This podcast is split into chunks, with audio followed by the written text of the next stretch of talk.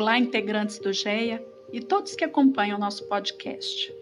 Hoje teremos o estudo do companheiro Flávio Teles com o tema De Acordo, inspirado em uma mensagem de Emmanuel no livro Palavras de Vida Eterna. Ao final do estudo, vamos nos unir em pensamentos para nossa vibração coletiva. Caso queira, coloque um copo com água, relacione nomes para os quais você queira vibrar e oremos juntos.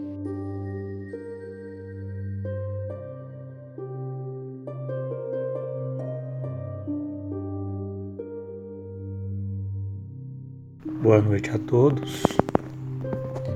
Que vocês estejam nesse instante unidos em vibrações para o bem do planeta, em nome de Jesus.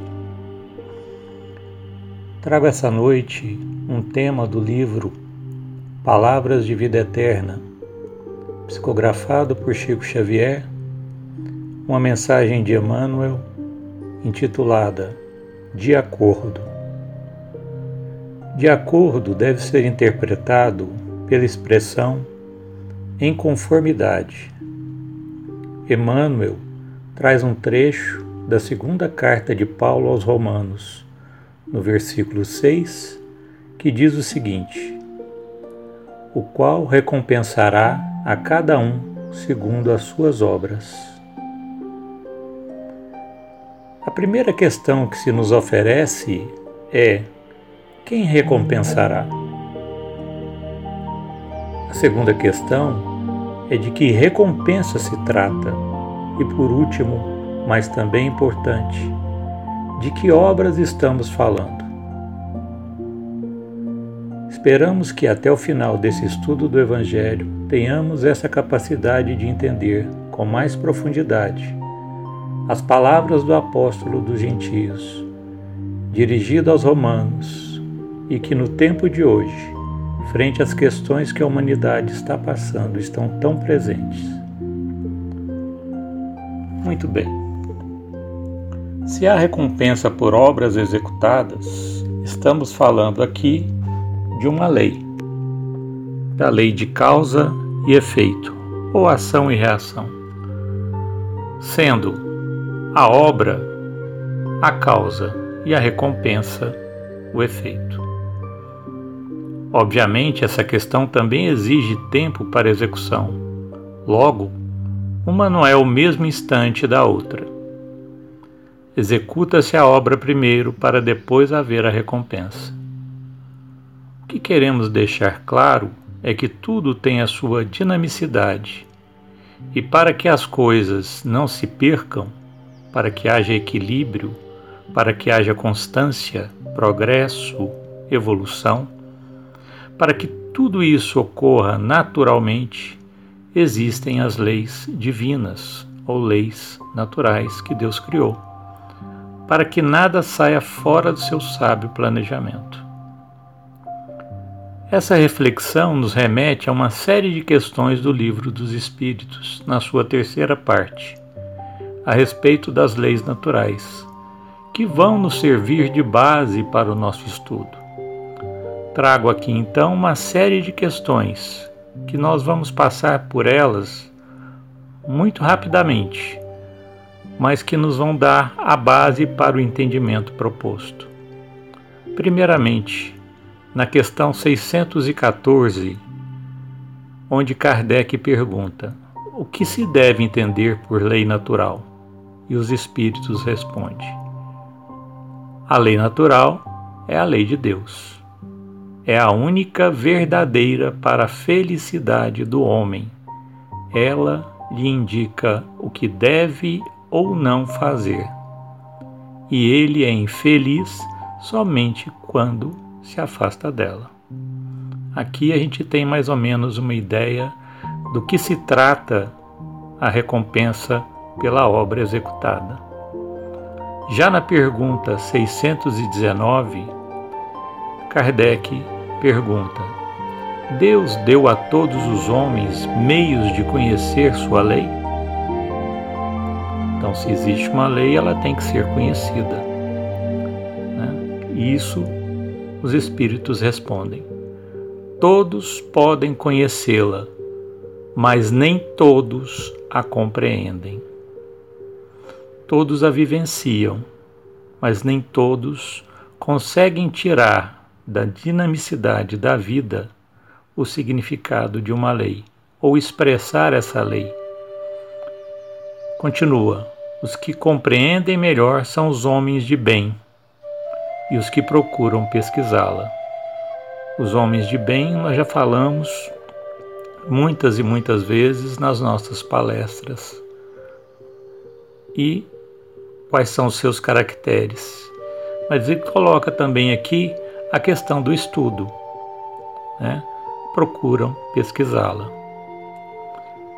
Aquele que se aprofunda mais, que vai de encontro ao entendimento do que significa cada lei. Entretanto, toda, todos a compreenderão um dia, porque é preciso que o progresso se realize. Já na questão 621, onde está escrito a lei de Deus? Essa também a gente já viu, né? Na consciência. E qual o tipo mais perfeito que Deus ofereceu ao homem para lhe servir de guia e modelo? Questão 625, também conhecida. A resposta dos espíritos é Jesus.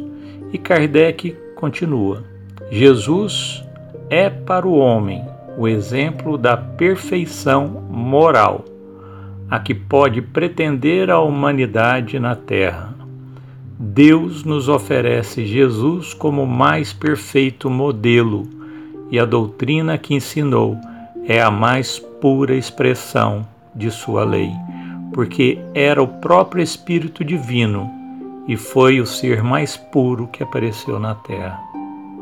Se algum daqueles que pretenderam instruir o homem na lei de Deus algumas vezes o desviaram, ensinando-lhe falsos princípios, foi por se deixarem dominar por sentimentos muito materiais e por ter confundido as leis que regem as condições da vida da alma com as do corpo.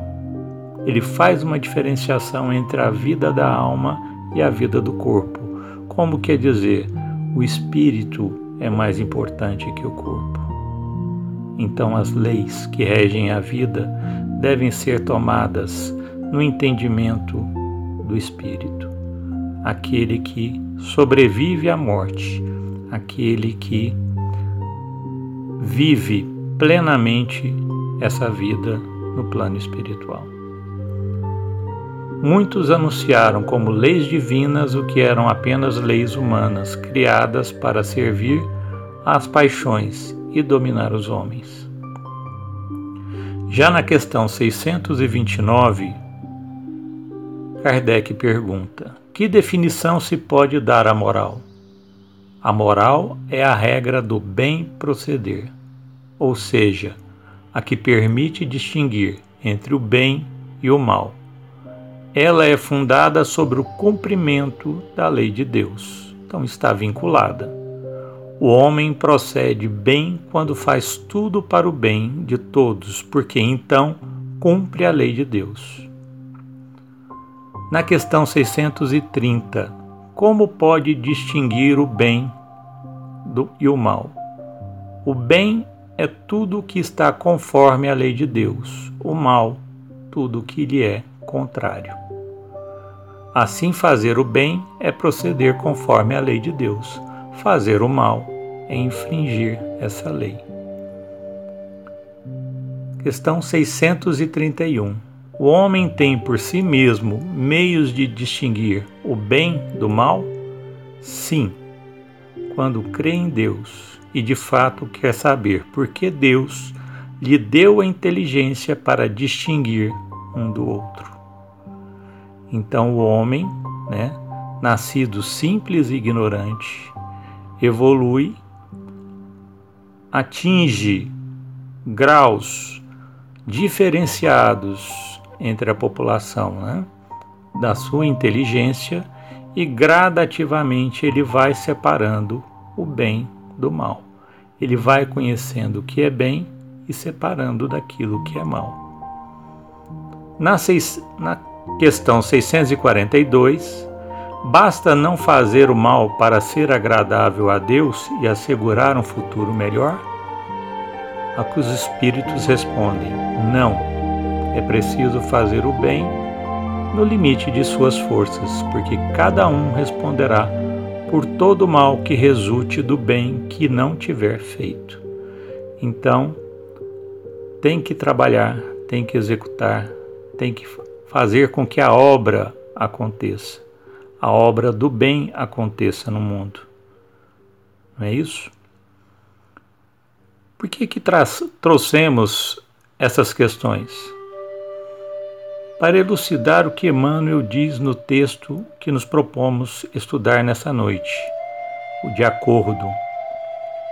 Diz ele: a vida, exprimindo os desígnios do, do Criador, assumirá para contigo atitudes que assumes para com ela. A vida como expressão divina devolve para nós tudo aquilo que assumimos diante dela. Parece complicado porque cada um entende a vida de um jeito diferente, de acordo com as suas peculiaridades, de acordo com as circunstâncias vividas por cada ser do planeta, de acordo com as atitudes individuais perante ela. Pensando assim, Há de existir então um mecanismo inteligentíssimo que, frente a essa diversidade de vivências, consegue dar o equilíbrio e, acima de tudo, impulsionar as criaturas para o desenvolvimento. Esse mecanismo são as leis naturais, criação de Deus. Mas como pode um mecanismo deste funcionar tão eficientemente? A resposta está na introdução do livro Pensamento e Vida de Chico Xavier, perdão, de Emmanuel, Psicografia de Chico Xavier, que diz o seguinte: O nosso pensamento cria a vida que procuramos, através do reflexo de nós mesmos, até que identifiquemos um dia, no curso dos milênios, com a sabedoria infinita e com infinito amor que constituem o pensamento e a vida de nosso Pai. Então é uma questão muito profunda né? e que a gente vai se deter na análise dela agora. Assistindo a uma palestra de Haroldo Dutra, Vida, Dádiva Divina, que trata do tema, o Haroldo diz o seguinte: Nós damos significado à vida e cada um dá significado diferente. Cada vez que damos significado, construímos uma história. Nós é que comandamos a própria história. A vida responde por reflexo, ou seja, para aquilo que damos foco. Então, um exemplo: você está atrasado para ir para o trabalho, você tem pressa, tira o seu carro da garagem. E na hora que você tira o carro da garagem, o trânsito não deixa você sair com o carro. Você então espera, dá um tempo, consegue sair do carro e parece que todo motorista que vai à sua frente tem a intenção de te diminuir a marcha. Em que nós estamos dando foco?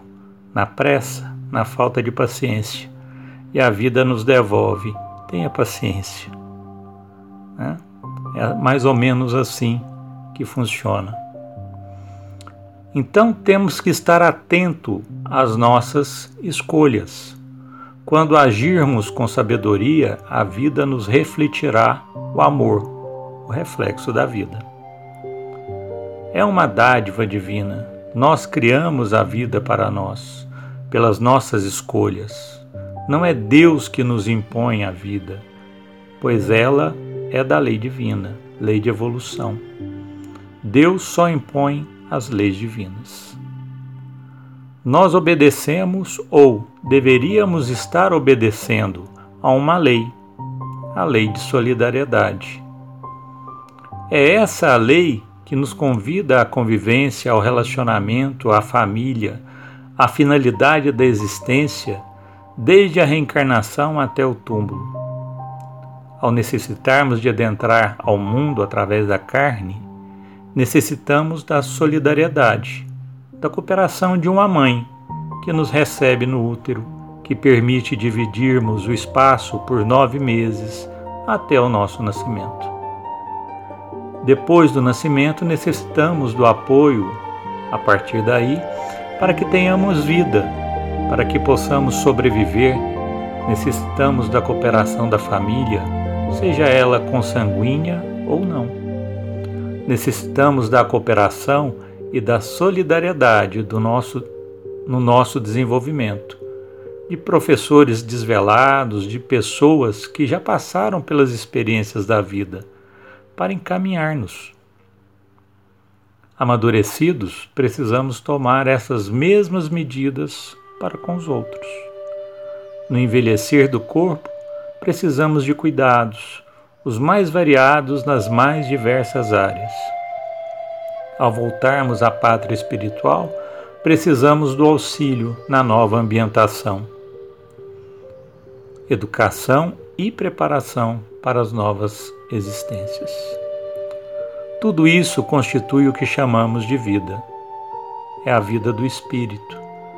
Cada momento, cada experiência, cada convite ao relacionamento, ao aprendizado. Isto é o que deveria estar acontecendo no mundo. Só que o percebemos, o que percebemos é bem diferente. Percebemos cada vez mais o orgulho e o egoísmo produzindo o isolamento do ser, seu afastamento da moral, seu distanciamento do bem, seu desliga desligamento do próximo.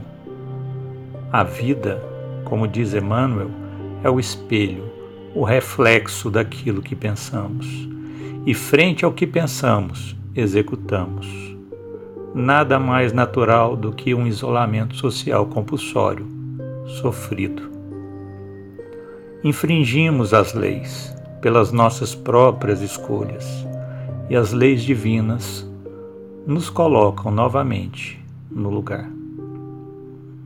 Retomemos aqui o livro dos Espíritos na pergunta 737 sobre a lei de destruição, que diz o seguinte: Como, com que objetivo os flagelos destruidores atingem a humanidade?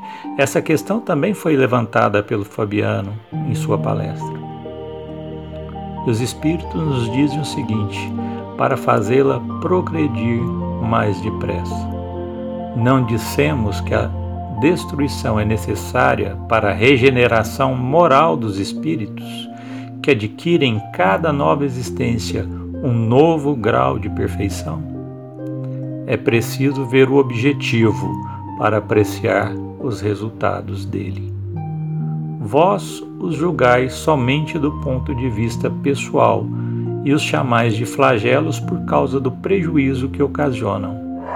Mas esses aborrecimentos são, na maior parte das vezes, necessários para fazer chegar mais rapidamente a uma ordem de coisas melhores e realizar em alguns anos o que exigiria séculos. A vida responde às atitudes que temos em relação a ela. Emmanuel então nos diz que, seja qual for a posição em que te situes, tens a resposta da vida na vida que procuras.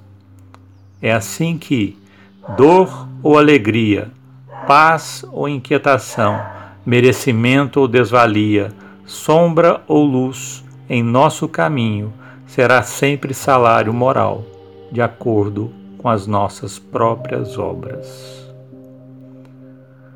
Para finalizar, gostaria de ler um texto do livro Alvorada Cristã, pelo espírito de Neio Lúcio, na lição 47, o ensino da sementeira.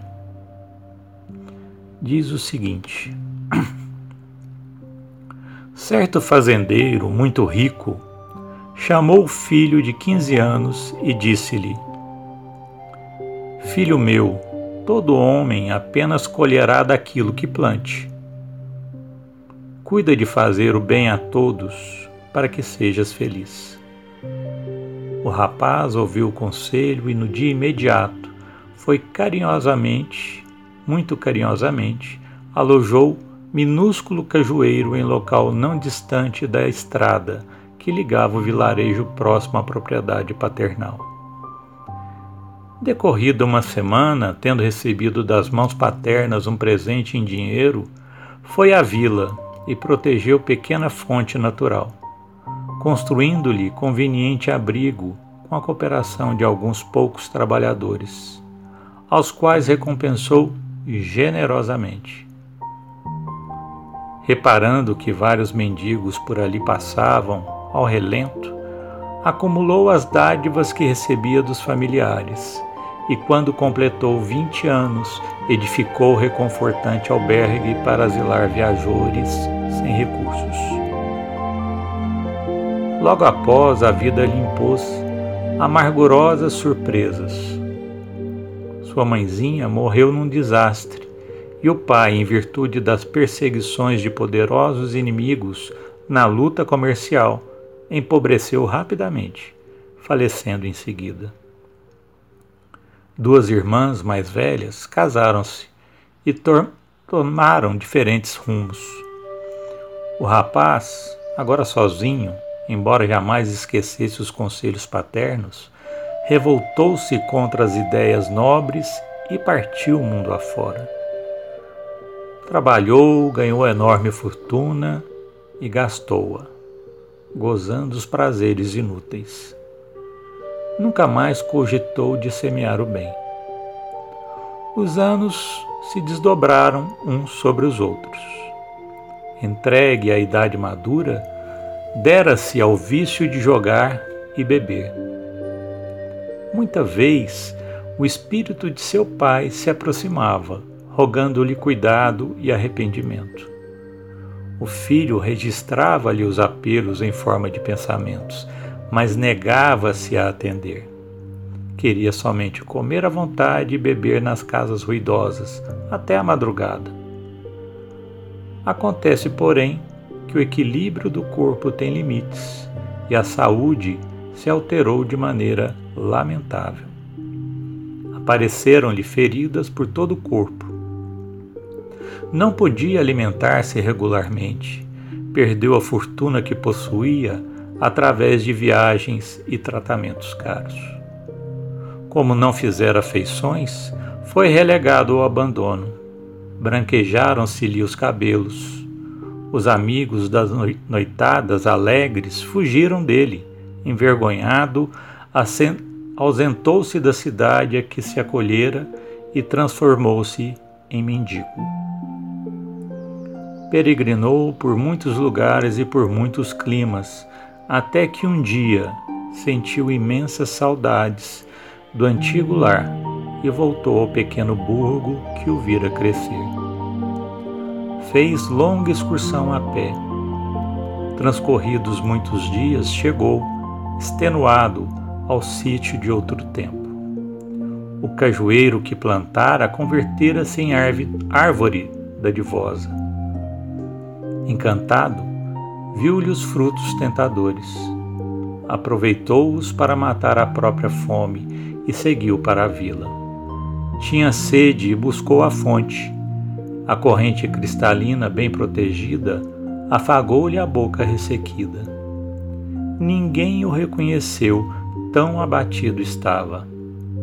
Em breve desceu a noite e sentiu frio. Dois homens caridosos ofereceram-lhe os braços e conduziram-no ao velho asilo que ele mesmo construíra.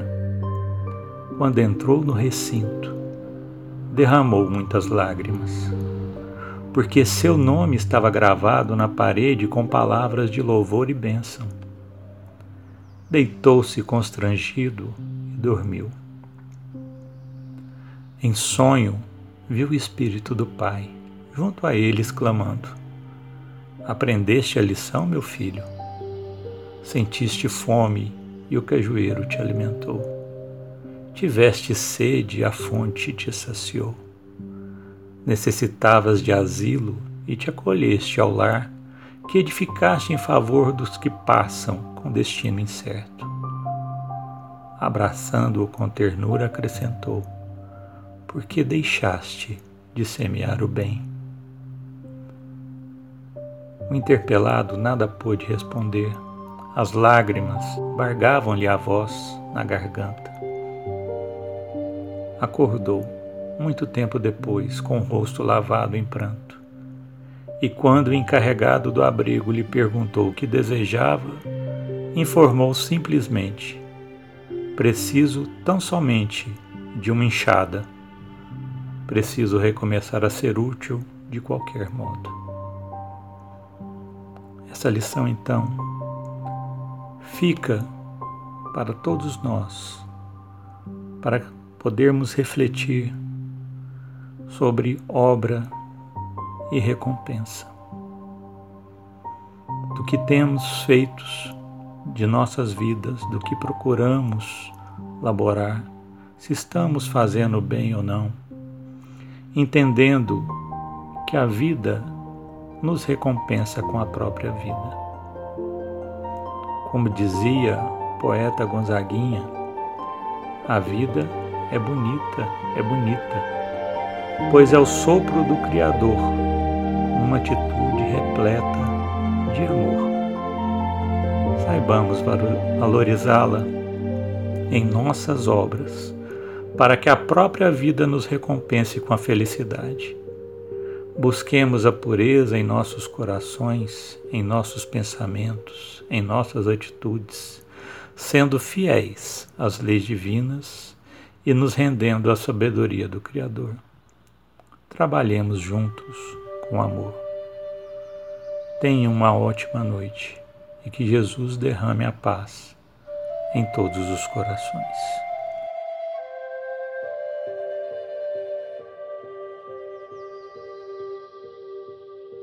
Convido todos então para o nosso momento de oração. Lembrando que é um momento para que possamos sintonizar com nossos mentores, com todos os nossos espíritos protetores, com a divina bondade, de aurirmos as vibrações de paz e de serenidade que nos chegam e de podermos, nesta conexão maior com Deus, com essa fonte de amor incondicional, vibrarmos também em favor de todo o nosso planeta Terra, em favor da humanidade, em favor de todos aqueles que se encontram doentes, em favor dos que se encontram aflitos, sobrecarregados, da certeza do auxílio e orarmos também em favor de nós mesmos. Sabemos que a oração nos conduz aos estados mais elevados de sentimento, então, que esse seja o nosso propósito.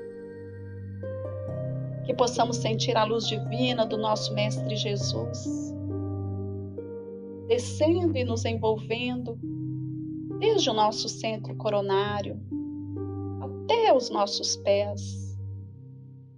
E nesse estado elevado de gratidão pela misericórdia divina, sentir todo o nosso campo espiritual se expandindo, se expandindo se expandindo. E sentimos o benefício não apenas em favor de nós mesmos, também necessitados dessa misericórdia. Sentir ele se expandindo até o nosso lar, em favor de todos aqueles que convivem conosco. Se expandindo em favor dos lares, de todos os nossos familiares, dos nossos amigos, dos nossos ambientes expandindo sobre a nossa cidade, abençoando essa nossa Uberlândia, se expandindo pelo nosso estado, das Minas Gerais, envolvendo o Brasil, essa pátria amada, nas luzes divinas, na certeza de que Ismael, com sua equipe de luz, vela por todos nós, intercedendo ao Cristo Jesus estendendo a bandeira da sua misericórdia da ordem e do progresso. Sejamos a luz. Façamos cada um de nós neste momento através de nossas vibrações. Que o Brasil seja este coração do mundo. E que daqui parta as vibrações amorosas. Repetimos não apenas em favor de nós mesmos, mas em favor de toda a humanidade, todos os países, continentes. E também, Mestre Jesus, rogamos em favor daqueles que se encontram no plano espiritual, especialmente aqueles, Senhor, que ainda não entendem a tua bondade, a tua presença, que aproveitam esses instantes para infundir o medo.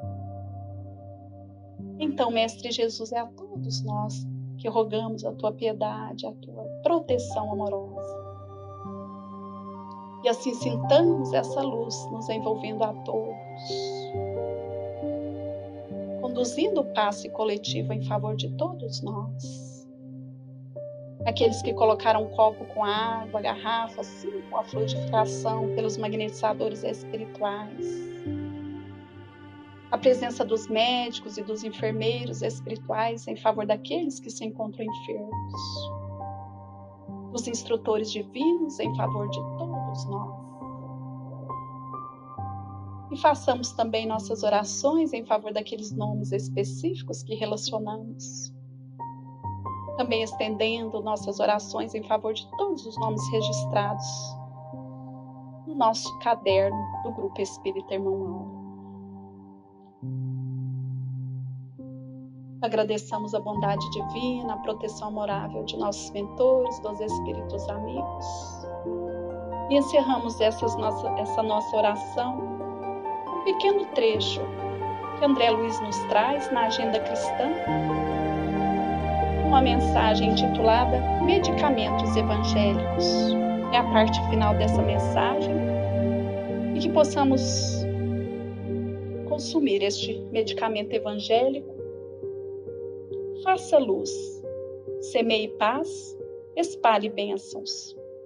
Lute elevando, seja alegre, viva desassombrado.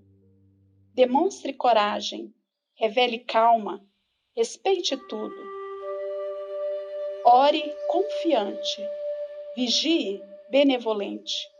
Caminhe melhorando, sirva sempre, espere o amanhã. E que Jesus, em sua divina bondade, nos abençoe hoje e sempre.